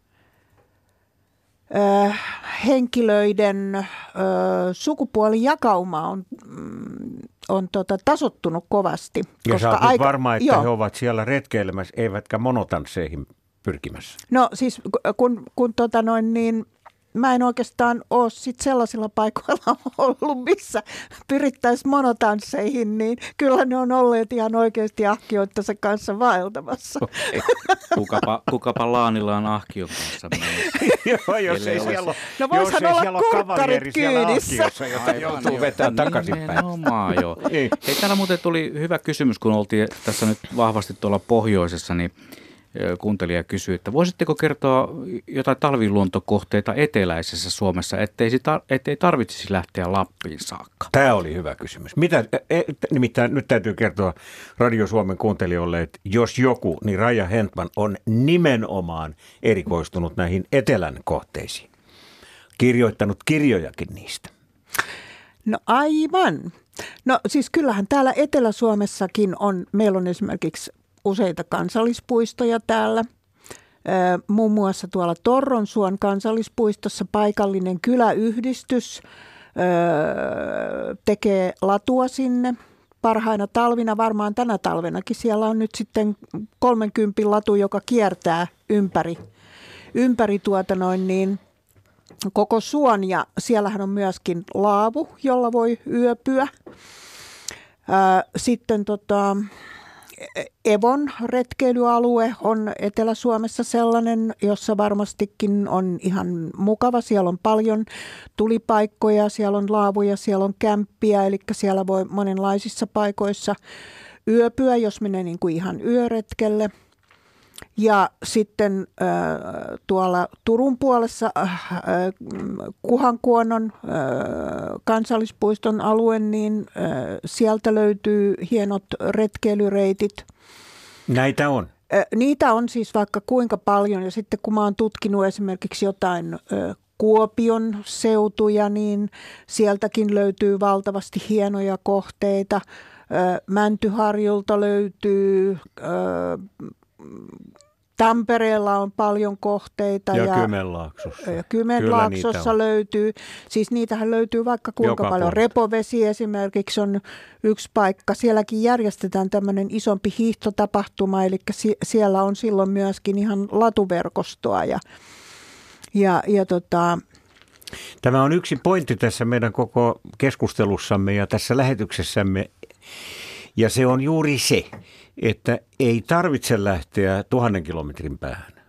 Että ei. näitä talviretkiä voi tehdä ihan lähiluonnossa. Eikä se ole yhtään huonompi juttu ollenkaan. No ei esimerkiksi... Mennä, mennä lähelle. Joo, jos ajatellaan nyt vaikkapa Nuuksiota, niin... Minne ö, pääsee bussilla? Sinne pääsee bussilla. Ö, aikaisempina ö, hyvinä ö, lumitalvina, niin siellähän kuljettiin, siellä kulki niin kuin järveltä toiselle ihan semmoisia säännöllisiä latuja, siis niitä ei ole vedetty sinne. Ne ei ole siis minkään tampparin tekemiä, vaan ihmiset on itse tehneet niitä latuja sinne. Eli sielläkin voi ihan, sinne voi mennä ihan yliyön retkelle, siellä voi tehdä vaelluksen myöskin. Yksi vuosi mä tein ihan tämmöisen talvivaelluksen, se oli kyllä tämmöinen lumikenkäilyretki, niin siellä löytyy useita laavuja, jotka on huollettuja ja, ja, ja tota noin niin, polttopuuta löytyy. Ja pääsee ihan aitoihin fiiliksiin. Kyllä pääsee ihan aitoihin fiiliksiin. Et, et tota, meillä on paljon tällaisia kohteita täällä Etelä-Suomessa. No niin, kun me tässä vähän niin kuin pohjustettiin, niin meillä on seuraavana Tiina Hollolasta linjalla. Ja Tiina, sulla on selkeästi kokemuksia näistä etelän kohteista. Ole hyvä ja kerro. Terve. Joo, terve, terve. Justiin tulossa kolmen päivän talviretkeltä tässä ja kuuntelin tuota teidän lähetystä ja tuli jo monta asiaa mieleen. Ja ensimmäisenä siinä just tämä, että ei tarvi lähteä aina Lappiin, vaikka itsekin on semmoinen lapihullu, että monta hmm. kertaa talvessa siellä käy, mutta talviretkeily varsinkin on semmoinen, että takaovesta ulos ja luontoon. Se ei tarvi olla mitään vaativaa eikä vaeltamista aina, että ihan lähiretki, päiväretki, muutaman tunnin retki, niin se on talvella aivan mielettömän hienoa, varsinkin nyt kun on tämmöinen erityisen hieno lumitalvi Etelä-Suomessa. No sä kerroit olleesi kolmen päivän talviretkellä. Mihin se suuntautui? Uh, juuri tuonne, mitä Raijakin äsken ehti mainita, niin Torronsuolla ja Liesjärvellä oltiin kaverin kanssa kahdestaan. Ensin käytiin päivä Torronsuota kiertämässä ja sitten pari päivää Liesjärven kansallispuistossa sinne sun tänne. No kerro vähän vaikutelmistasi. No se, mikä itseäkin talvella luontoon vetää, niin on se vaan niin hienoa. Se on niin kaunista se luminen metsä ja se rauha ja hiljaisuus ja kiireettömyys ja semmoinen, niin kuin, siellä voi nauttia. Että liian paljon talviretkeilyssä mun mielestä puhutaan siitä, että se on vaativaa ja pitää pärjätä ja se on kalliita varusteita ja muuta. Se on, enemmän pitäisi puhua siitä nauttimisesta ja siitä luonnon rauhasta, mikä siellä on, kun se lumi vielä imee vähätkin äänet. Niin se on aivan mielettömän hieno se luonto nyt. No nythän sä teet juuri tätä arvokasta PR-työtä tuon virkistyksen tunteen puolesta. Missä te ja, yövyitte ja siellä? Me yövyttiin sellaisella autiotuvan tyyppisellä tuvalla, että nyt ei oltu teltalla eikä laavulla. Oliko ne näitä varaustupia? Varaustupa, joo, tämmöinen. Mutta kuitenkin luonnon helmassa, että ahkiolla vedettiin tavarat, ahkiolla vedettiin tavarat sinne ja liukulumikengillä sitten liikuttiin sieltä. Ja, ja tota, näistä, tästä, tästä säänvaihtumisesta puhutaan usein Lapin olosuhteissa, mutta kyllä nyt on kolmen päivän aikana näki, näki taas kerran sen, että kyllä se muuttuu täällä etelässäkin äkkiä. Niin äh, ensin oli oikein hieno päivä, mutta oli tuulta ja tuiskua. Yhtäkkiä paisto aurinko siellä keskellä Torroon suota. Seuraavana aamuna oli suojakeli ja tämmöinen hyvin kostea ilma ja lumi alkoi tarttua suksiin ja niihin liukulumikenkiin. Ja se eteneminen siellä umpihangessa nyt kun lunta on 70 senttiä, niin se oli tosi hidasta. Että kilometri tunnissa suunnilleen oli etenemismatka. Ja sitten taas kun oli viime yö pakkasyö ja tänään hieno auringonpaiste, niin taas oli aivan erilainen keli edetä. Tosin se, että nyt kun umpihanke menee, niin niin se on hidasta ja onhan se raskastakin, mutta se eilinen keli oli todella raskas. Tässä sun tarinassa tulee esille tämmöinen väline kuin liukulumikenkä. Mä uskon, Joo. että se on monille Radio Suomen kuuntelijoille uppo outo. Että kyllähän me tiedämme, minkälaiset ovat lumikengät. Ja sukset tietysti on kaikki tuttuja suomalaisille, niitäkin on montaa lajia. Mutta mikä on tämä liukulumikenkä? Miten sä kertoisit no, siitä on tavalliselle eh, pulliaiselle? Ehkä kuvaavampi sana voisi olla lumikenkäsuksi. Et se on vähän tämmöisen lyhyen, leveän metsäsuksen mallinen, mutta siinä on kiinteä karvapohja. Eli se etene, se, siinä on hyvä pito ja se on ketterä, se etenee niin kuin lumikenkämäisesti, pääsee puikkelehtimaan ja menemään jyrkkiäkin rinteitä ylöspäin. Mutta sitten siinä on se liukuominaisuus niin kuin suksesta, eli sillä pystyy liuuttamaan hiihtämällä niin kuin etenemään. Et se on vähän niin kuin metsäsuksen ja lumikengän risteytys, sanoisin. Minkälainen side siinä on? Siinä on semmoinen side, mikä käy kaikkiin jalkineisiin, vähän niin kuin lumilaudoissa, että semmoinen strappi, mikä sol, missä on ne soljet ja sitten sitä kiristetään. Se käy eri kokoisia ja eri muotoisia jalkineisiin. Minkälaiset siinä... jalkineet sulla oli näiden kanssa tai on? Mulla oli tänään semmoiset... Pehmeät vaelluskengän tyyppiset, aika matalat kengät, mutta sitten säärystimet. Ja kaverilla oli tällaiset, niin kuin, onko ne nyt sorellin tyyppiset, missä on vähän vartta ja lämpöiset talvikengät ja siinä säärystimet päällä, koska luntahan on paljon. No, sauvoja käytetään näiden kanssa? Joo, isosompaset sauvat, metsäsuksisauvat, tuommoiset umpihankisauvat, ihan normaalit. Ne ne on semmoiset välineet, että sanoisin, että ne ihmiset, jotka ei tykkää hiihtämisestä, niin ne on kovasti ollut näistä innoissaan nyt, kun on kavereille niitä lainailuja muutenkin. On tullut tänä talvena ehkä enemmän tutuksi toi väline sellaisillekin, ketkä ei aikaisemmin ole talviretkeilystä kiinnostunut. Niin itse olen useamman talven jo niillä mennyt ja on kyllä ihan nimenomaan lähiretkeilyyn sopii, että suoraan ovesta ulos ja mettää ja muutaman tunnin retkeilyjä semmoista. Joo, toi ö, oli tosi kiva, että, että toi liukulumikenkä tuli nyt tässä vaiheessa esiin, koska sehän on oikeasti ihan hirveän hyvä ö, vaihtoehto näiden kahden välillä, eli suksen ja lumikengän välillä, kun siinä on tavallaan niin kuin molempien ominaisuuksia. Öö, nyt viimeksi törmäsin liukulumikenkiin, kun olin jouluna Lapissa, niin Nammalakurun kämpälle tuli yksi nuori mies, joka rinkkaselässä sitten kulki kämpältä toiselle tämmöisellä liukulumikengillä. Mutta tämä mm, sidetyyppi, tämä x side niin sehän ei anna kauhean hyvää ohjautuvuutta sille liukulumikengälle, että et, et, tota, mm, sen kanssa ei ole sitten yhtä ö, helppo rinteissä laskea kuin nyt esimerkiksi kunnon backcountry-suksilla. No siis jäiselle tunturihangelle se ei sovellu, mutta se Joo. on nimenomaan, mä näen sen niin umpihankivälineenä, että pehmeässä lumessa silloin on kiva laskea. Ja näissä Etelä-Suomen pusikoissa, missä suksi ei mahdu kääntymään, niin tuolla on kiva pujotella. Että tänäänkin oli tosi paljon semmoista kaatunutta puuta ja kaiken maailman risukkoa tuolla oli Esjärvelläkin, kun on lumi painanut ne puut kaksin kerroin, niin joutui to- paljon pujottelemaan siellä lumessa, niin metsäsukselle en olisi kyllä tykännyt yhtään mennä siellä. Joo, se, se, se, sellaiseen se kyllä soveltuu ihan valtavan hienosti, että se on kyllä hyvä lisä näihin välineisiin. Sehän on todellakin leveä siis liukulumikenkähän on myöskin keskeltä hiukan kavennettu, eli kärki on levein, sitten on kapein kohta siinä siteen kohdalla ja sitten taas takaosa on leveämpi. Ja sitten se on kummastakin päästä käsittääkseni niin kuin kaarrettu, eli siinä on niin kuin kärki sekä edessä että takana.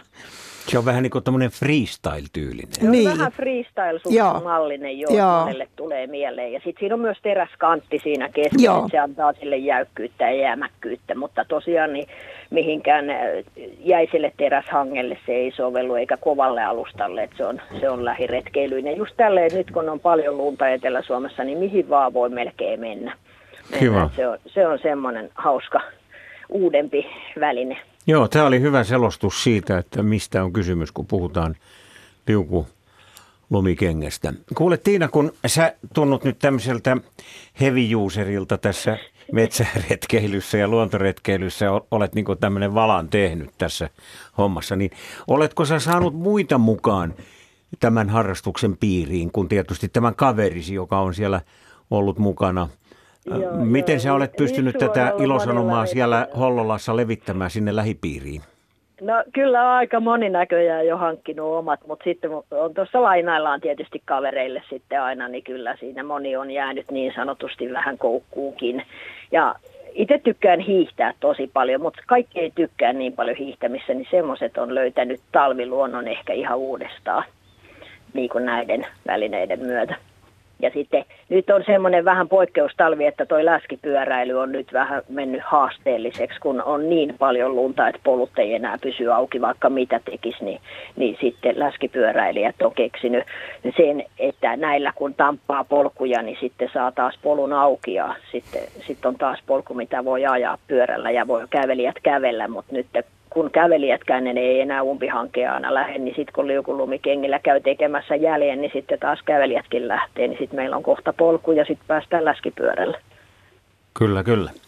Joo, mä olen tässä kaiken aikaa miettinyt, että mistä mä tunnen tämän ihmisen, tämän Tiinan, mutta tämä Tiina on tullut tutuksi Metsäradion kuuntelijoille, kun hän on kertonut läskipyöräilystä.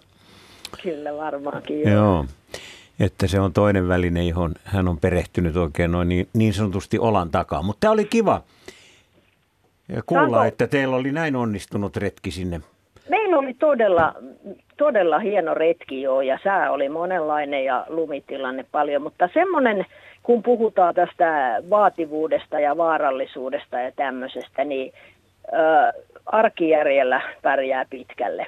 Ja, mutta nyt on ehkä poikkeuksellisen niin kuin, en voi sanoa vaarallinen, mutta semmoinen, että on syytä ehkä katsoa välillä ylöspäin tuolla metsässä, että minkä niin. kokoisia lumipaakkuja sieltä rupeaa tippumaan niskaan, kun säät muuttuu tai alkaa tuulla. Tämä olikin tärkeä juttu, sä viittaat nyt tykkylumeen ja, ja siitä on varoiteltukin, että, että tuota, tämä tykkylumi aiheuttaa melkoisia vaaroja metsässä liikkuville, varsinkin jos he eivät kiinnitä siihen mitään huomiota, että sieltä voi tulla aika paljon jäistä lunta niskaan.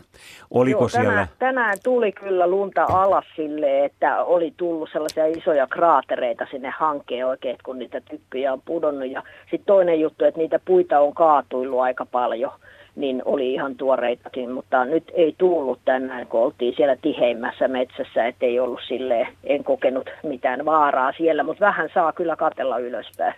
Kyllä, kyllä. Hyvä, että otit tämänkin asian esille. Mutta tärkeää Otanko tässä... vielä yhden? Joo, anna tulla vaan.